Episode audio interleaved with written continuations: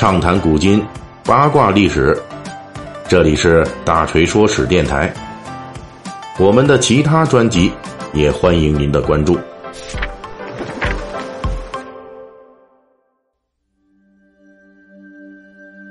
再过两天，我们即将迎来二零一九年的国庆节，同时也是中华人民共和国成立七十周年的日子。国庆七十年啊，是举国庆祝的日子，所以在这个国庆来临之际啊，锤哥呢向咱们大锤说史的粉丝听友们啊啊，恭祝大家国庆快乐，阖家欢乐啊！我们在一起呢也是相互陪伴有两年多的时间了。这个国庆七十周年啊，那是个大日子。前些天呢，就有这个咱们粉丝啊给我们留言，说大锤，你这能不能讲述一些关于七十年前开国大典的秘闻呢？啊，这个可是有一定难度啊！这段历史我们得严肃对待，但是也是很有意思的。所以我们经过精心准备啊，今天呢，我就来给大家来这个揭露一些啊开国大典中发生的那些故事。咱们先从天上说起。最近有媒体报道说，今年这国庆七十周年大阅兵的时候啊，就曾经呢反复提到，这一九四九年开国大典的时候，因为当时解放军空中力量贫弱。啊，所以呢，开国大典上出动的飞机只有十七架。后来，咱们周恩来总理为了增加飞机数量，壮一壮这场面，又要求领队的九架战斗机在接受检阅之后啊，你再回来给我飞一遍，这样呢，才凑出来开国大典上空啊飞过的这个二十六架次的飞机。那其实别说这二十六架次的飞机是凑出来的，就连咱们这个。最开始准备的这十七架飞机啊，那也是凑出来的。最初的这开国大典计划只有九架 P 五十一野马战斗机，这些估计都是从这个咱们这国民党那缴获过来的啊。结果这个开国大典的总指挥当时是咱们这个聂荣臻元帅啊，就觉得这九架飞机也忒少点了，于是又紧急又凑了一些，像文式战斗轰炸机啊，还有这 C 四十六运输机有三架，这文式机呢是有两架。然后还有 L 五呃联络机，这是一架，另外还有两架 PT 十九教练机，这样呢才总算是凑够了十七架飞机。那这凑飞机啊，你们看这杂七杂八的，有点囧哈。但是呢，这确实是整个当年开国大典阅兵的一个真实写照。当时啊，共有一万六千余人参加了开国大典阅兵式。接受检阅的武器包括一百一十九门火炮啊，一百五十二辆坦克及装甲车，二百二十二辆汽车，还有十七架飞机。而这些武器装备分别来自二十四个国家的九十八家工厂，这纯粹是一个五花八门的万国造啊！这感觉是一个全球武器展了。那在这个万国造背后啊，这确实是反映出了咱们人民军队当年白手起家的这种艰苦卓绝。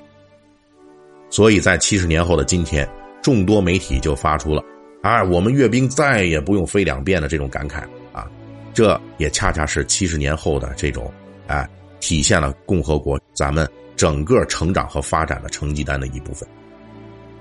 然后咱们说完这个天上以后，咱们说地上啊，当初开国大典举办场地的选择也是颇费了一番周折。一九四九年。由于已经决定在中央人民政府成立大会上举行解放军阅兵式，所以当时选择开国大典的举办场地就必须要考虑到附带这阅兵场地。当时有两个备选方案，一个方案呢是定在北京的西园机场啊，这里之前举行过欢迎毛主席和党中央进入北平的阅兵式，机场地势开阔，搞大规模集会呢耍得开。而且不影响市内交通，但是缺点呢，就是这机场离市区比较远，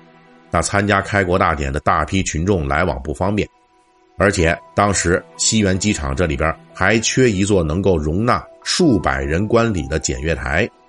如果要单独施工建设呀，那就要突击赶工期了，这人员啊、材料费用啊，都是花费非常多啊。另一个选择呢，就是天安门。天安门城楼可以当成现成的检阅台，不用另外再单独修建了，而且这是市中心啊，所以大家往返呢也都比较方便。可是缺点也非常明显，就是当时咱们这天安门前的这个空间啊，并不大啊，呃，需要清理修缮，而且正因为那里是市中心啊，大规模的群众集结会影响市内交通。当时负责筹备的这个解放军华北军区呢，就将这两个方案都报上去了。我们的周总理经过仔细的思考和权衡，最终拍板啊，我们开国大典就在天安门办了。可是这当时北京城啊刚刚解放，市容市貌就无从谈起了。据统计呢，当时咱们全市仅仅是这解放前日积月累没有清理的垃圾就有六十万吨之多，可以说是标准的垃圾围城。而且那时候的天安门常年无人问津，杂草丛生啊，又饱经战乱，这什么乱七八糟的垃圾呀、废品啊，什么都有啊，充斥其间。这种混乱就到了什么程度呢？后来啊，有咱们这安全人员为了筹备开国大典，到现场进行这个安全检查的时候，竟然还在这天安门城楼西面的门洞里边清理出了一枚炮弹啊！所以在这开国大典之前啊，天安门最重要的工作之一就是大扫除。北京市就动员了数百名工人、技师，对天安门城楼还有广场等等进行了大规模的清理和修整。赶在开国大典之前，是把这里给修葺一新。开国大典的时候，还有数百位受邀出席的各界代表。那么他们呢，大部分都是站在天安门城楼东西两侧的观礼台上，跟现在咱们看到的这钢筋混凝土的这观礼台不同啊。当时的这观礼台啊，还没有咱们现在这个，当时的那个是临时的。开国大典筹委会啊，决定要搭建开国大典的观礼台。工期紧，任务重啊，那没办法，搞永久性的建筑肯定是来不及了。建设者们呢，就用这杉木、原木、木头，哎，搭起了前高后低的这种架子，然后再在上面铺木板紧急建成了供中外宾客登临的临时性观礼台。这临时观礼台的木架子呀，因为是赶工的，所以连油漆都没上，直接就是原木原色。用现在的标准呢，咱们可以称它为是原生态，或者说是乡土味十足。那这安全结实，这是呃摆在首位的，对吧？那为了防止这木质礼台的倒塌啊，还使用了双层加厚的木板在这个施工结束之后，还进行了这个测试强度的这种哎测试。哎，那么怎么测试的呢？我们就专门请了一个营的工兵部队，哎，怎么着得有个三四百号人吧？那么咱们就请这些解放军战士们，你们集体站上去，还跟大家说哈。哎，你们在上面给我可劲儿的蹦啊跳啊啊，就充分的来测试这个观礼台的强度、安全程度啊，以确保我们最后的开国大典是万无一失。最后呢，我们再说一点有点穿越时空的东西。最近呢，为了庆祝国庆七十周年啊，有关部门就公布了以俄罗斯联邦档案部门提供的开国大典彩色影片为基础进行剪辑，最终制作而成的。这个开国大典影像档案，这个相信有很多的我们的粉丝可能已经看过了。这里边呢，这片子唯一的遗憾就是太短了，共计时长是十二分钟，而就这么短的影片啊，也已经是咱们开国大典相关纪录片中比较长的了。为什么如此重要的历史事件，我们当年只有这些不完整的彩色历史视频呢？其实，在开国大典之前。有关部门就已经考虑了，咱们要拍这彩色纪录片为此还专门邀请了苏联莫斯科电影制片厂的摄影师来负责拍摄彩色纪录片。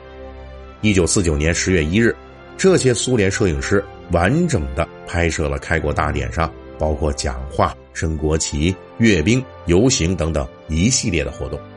开国大典结束后，他们带着几十盒电影胶片返回了宾馆，就休息去了。不料呢，就在这十月二日凌晨五点多，大家正熟睡的时候，这苏联摄影师下榻的宾馆突然发生火灾。救火人员赶到的时候，苏联摄影师们拍摄的开国大典电影胶片几乎是全部陷入火海！只来得及抢出了极少的几小段胶片。事后根据消防调查，这场火灾啊是由误扔在宾馆二楼客厅的烟头引燃沙发导致的。而当时电影胶片就存放在二楼的客厅隔壁，那当时限于这年代和技术所限，电影胶片所用的这材质本来就易燃，结果就惨遭池鱼之灾啊！一个烟头啊，就引发了我们共和国的这历史上最重要的一段这个记录的这个空白，非常的可惜。